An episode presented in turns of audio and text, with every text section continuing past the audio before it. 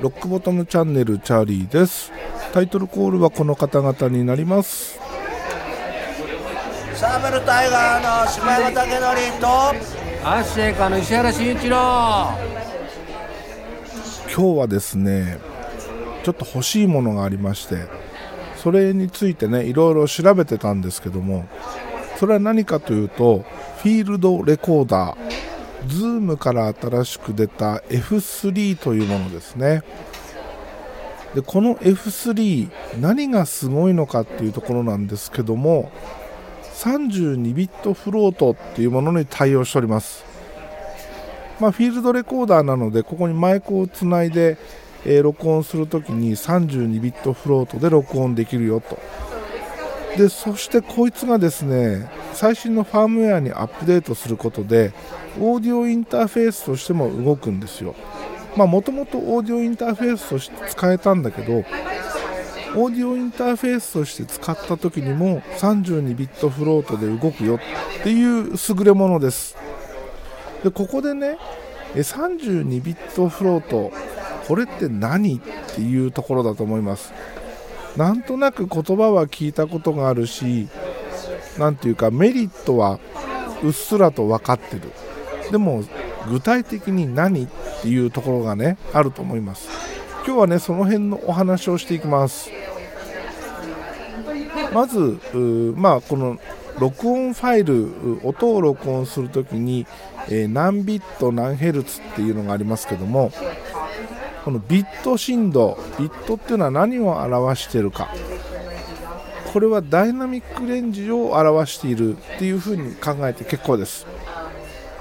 例えば CD だと16ビット。16ビットっていうのは96デシベルのダイナミックレンジがあると。いうものですね。それに対して最近流行りのハイレゾこれに使われている24ビットになると144デシベルのダイナミックレンジになります。じゃあ32ビットフロートっていう何なのかっていうと単純にダイナミックレンジが増えるのではなくダイナミックレンジとしては24ビットと同じになります。じゃあ32ビットフロートな何がいいの？まずこのフロートがつくつかないによってですね全く意味が変わってきます。通常のビット振動16ビット、24ビット、32ビットって、えー、書かれれば、えー、それはダイナミックレンジがどんどん広がっていくっていうことなんだけど32ビットフロートってつくとこれは、えーと、不動小数点の計算ができるよというものになります。でね、えー、まあそんな小難しい話をバンバンしても分かんなくなるので、え端的に言うとですね32ビットフロートで録音した音これに関してはオーバーロードしない歪まない、まあ、極端に言うとこういう特徴がありますイメージとして分かりやすく言うと大きな音が入ってきた時に処理するレベルと小さな音が入ってきた時に処理するレベル2つのね、えー、ものを取ってる、まあ、極端に言うとそんな感じなんですねイメージとしては。なので録音したソフト上で、えー、メーター上波形上完全に音が破綻してる歪んでるオーバーロードしてるっていう音でもですね、えー、出力レベルを下げていくと歪みがなくなるんですよ。これすごいですよね。歪まないんですよ。歪まないんじゃない。歪んでる音が元に戻っていく。一般的な録音で言うと録音時に歪んでしまった音は絶対元には戻らないんですよ、えー、録音時に歪んでしまった音いくらねレベルを下げてって出力しても歪んだままなんですよ。音は小さくなっても歪んだままなんですけど32ビットフロートで録音した音に関しては録音時に歪んだ音に聞こえても出力レベルを下げていくと歪みがなくなるんですよ。これすごいことなんですよね。さらにレベルを上げ下げしても音の劣化がないっていうのがね特徴になります。昔からアナログの時代から録音時にレベルを間違えて歪ませてしまうと絶対直せなかったんですよ。もう取り直すしかなかったんですよ。これはデジタルでも同じアナログでも同じ。それが32ビットフロートで録音することによって歪んだ音で録音したものが直せる。小さくて何言ってるかよく分かんないなっていうのも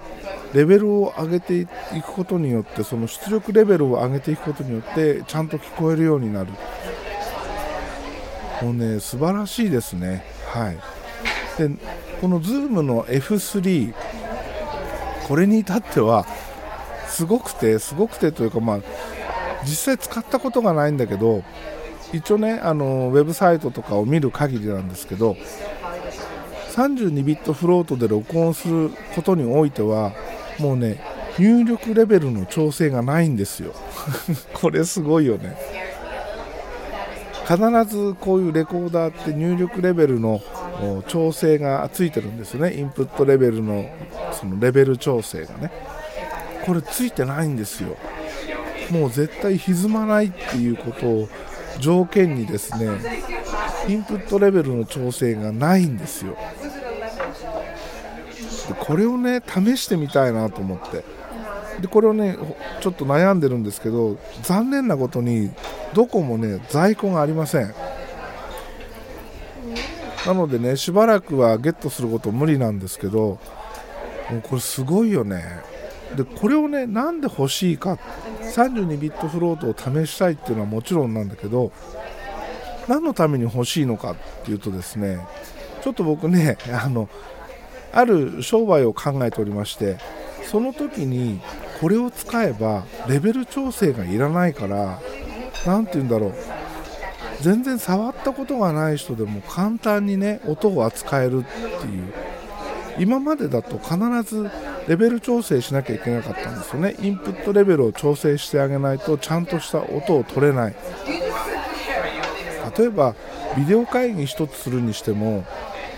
こういう外部マイクをつないでねちゃんとした音で会議をしたいと思った時にはオーディオインターフェースの方でインプットレベルを調整してあげなきゃいけなかった。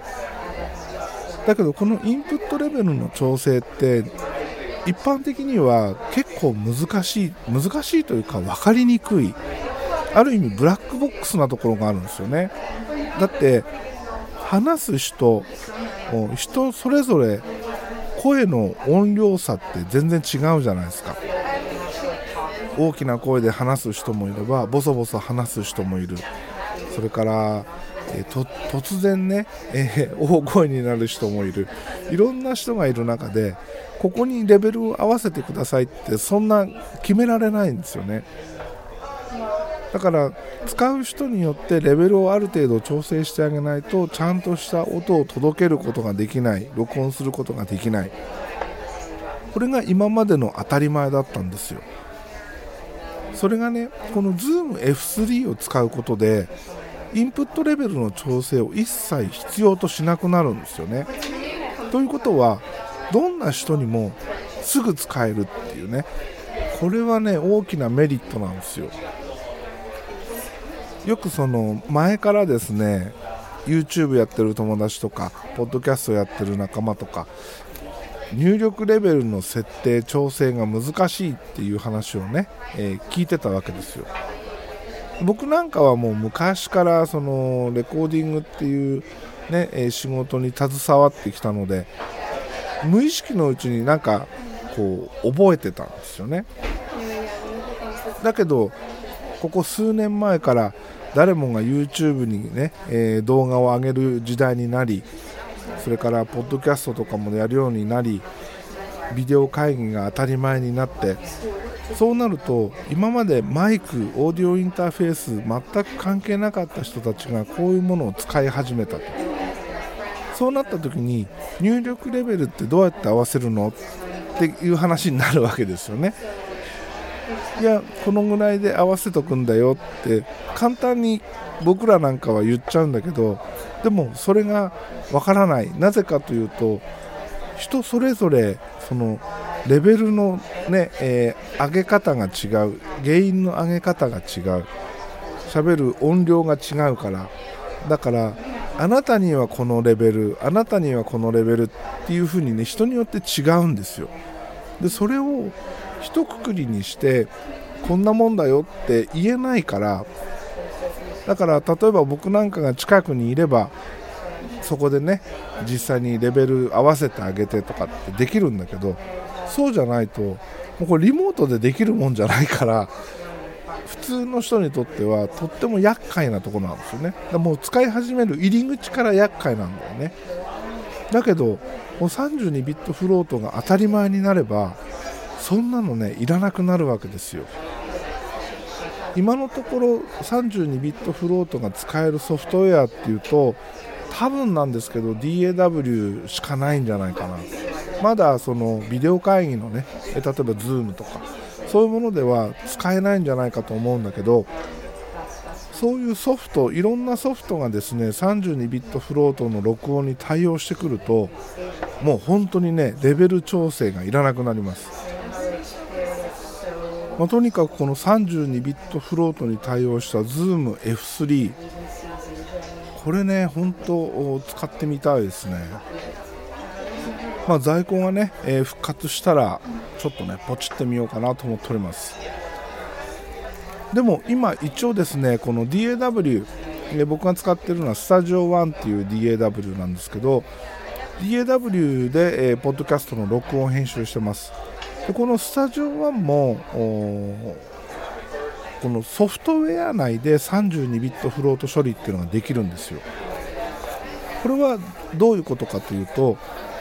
オーディオインターフェースから入力されてきた音これに対して、32ビットフロート処理をするのでオーディオインターフェース側で歪んでしまった音はもうどうにもできないです。なぜかというとソフトウェアに入ってくる段階で歪んでる。すでに歪んだ音をソフトウェア上で処理しても歪んだものは歪んだ音でしかないんですよね。なのでオーディオインターフェース側に32ビットフロートの処理ができるかできないかで、えー扱いが全く変わってきます。ここがねちょっとややこしいところですよね。まあ、今の環境でオーディオインターフェースからの音オーディオインターフェースから、え DAW に入る音が歪まない限り DAW 側の入力レベルがオーバーしても処理してくれる。これどういう風に使えるのかなんかよくわかんないでしょ？入ってくる音がオーバーロードしてなくて DAW 側でオーバーロードしてしまったものは32ビットフロートで録音されてるから、えー歪まない歪んでない音に戻すことができる。じゃあ DAW の中での32ビットフロート処理っていうのはどういう意味があるのか。ここですね。とっても難しいところなんですが例えば録音するときに何かしらエフェクトをかましてるプラグインをかましてる、まあ、僕の場合だとチャンネルストリップっていうプラグインを使ってます。チャンネルストリップっていうのはミキシングコンソールの1チャンネルのモジュール1チャンネル分のモジュールを抜き出したプラグインですね。だから、えー、とインプットレベルそれから、えー、とフィルターダイナミックスセクションイコライザーこういうものがワンパッケージになってます。でこのチャンネルストリップのプラグインの中で入力レベルを高くした場合インプットレベルを高くした場合オーディオインターフェースから適正なレベルで入ってきてるんだけどチャンネルストリップのインプットレベルを上げすぎたことで歪んでしまった場合これは DAW 内の32ビットフロート処理をすることである程度ある程度というか歪まない状態に戻せます。歪んでない状態に戻せます。つまり、え何かしら掛け取りをする人以外は恩恵がないというものになります。それはそうだよね。ちゃんとした適正レベルで、えーオーディオインターフェースのインプットレベルを調整しているものに対して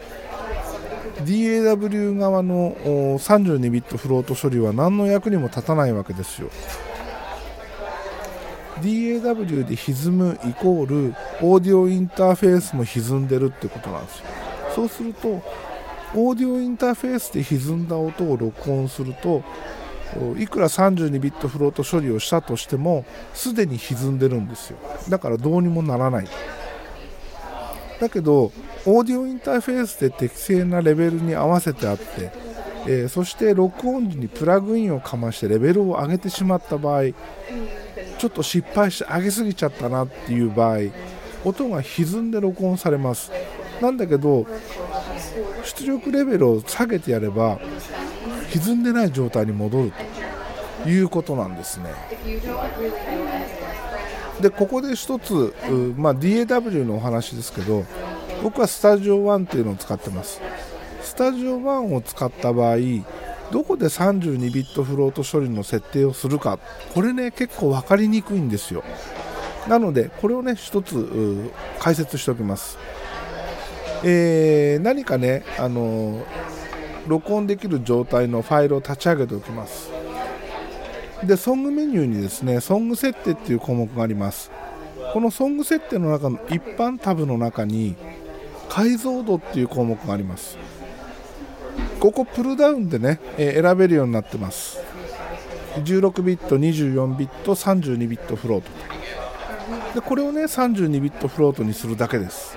これだけで、え、録音時、えー、32ビットフロート処理で、えー、録音できると。もうちょっとね分かりやすいところにあればいいんだけどねなんでこんななんかややこしいところにあるのか。スタジオ1はこういう設定になります。今まで名前はその言葉は知ってたけどどういうものなのかよく分かんなかったよ。っていう方ですねぜひこの32ビットフロート処理の設定をしてですね実際録音してみるといいと思います。この時の注意点はあくまでオーディオインターフェースのレベルは上げすぎないこと。で、えー、プラグインの例えばチャンネルストリップみたいなプラグインで入力レベルをいじって、えー、若干オーバーロードさせる。これがね多分一番分かりやすいと思うんですよね。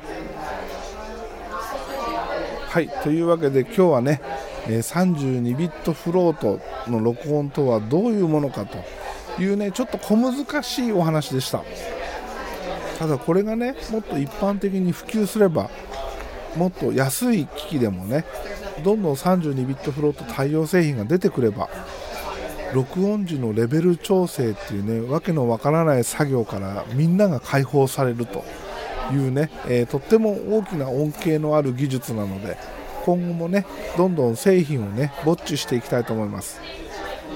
ちなみに ZoomF3 がね実売価格3万5000円ぐらいなんです。まだまだちょっと高い。2チャンネルのコンパクトなインターフェースになるんだけどただねフィールドレコーダーなので単三電池で動きます。外で使えるように単三電池で動きます。そして SD カードをダイレクトに挿すことでそこに録音することもできます、えマイクは2チャンネル刺さります。キャノンで刺さります。そして、えー、USB で PC とつなぐことで32ビットフロート対応のオーディオインターフェースとしても使えるようになるというものなので、まあ、3万5000円ちょっと高いけどいろんな用途で使えることを思えば比較的お手頃なのかなと。ちなみにタスカムからもですねその外で使うレコーダーとして32ビットフロート対応のもの出てるんですけどこれがね実売価格5万円台なんですよ。それを思うと、まあ、マイクがついてない分タスカムの方はマイクもついての値段だからズームの方はねマイクついてないからね。それを思うと、まあ、どどうなんだろう微妙なんだけどでも、うん、比較的今ある商品の中では比較的手に入れやすい価格帯です。まあね、え物がないっていうのはもう致命的だけどでも、まあ、今後こういう製品がですねどんどん出てくると思いますもうそうなった時にはね本当世の中ガラッと変わるんじゃないかなっていうね期待もありますなので今後もですね新しいもの面白いものが出てきたらですね試してみたいなと思っております。というわけで今日はこの辺で終わります。エンディング曲はヘルボイスヘルギターの焼酎野郎でお別れです。ではまた次回です。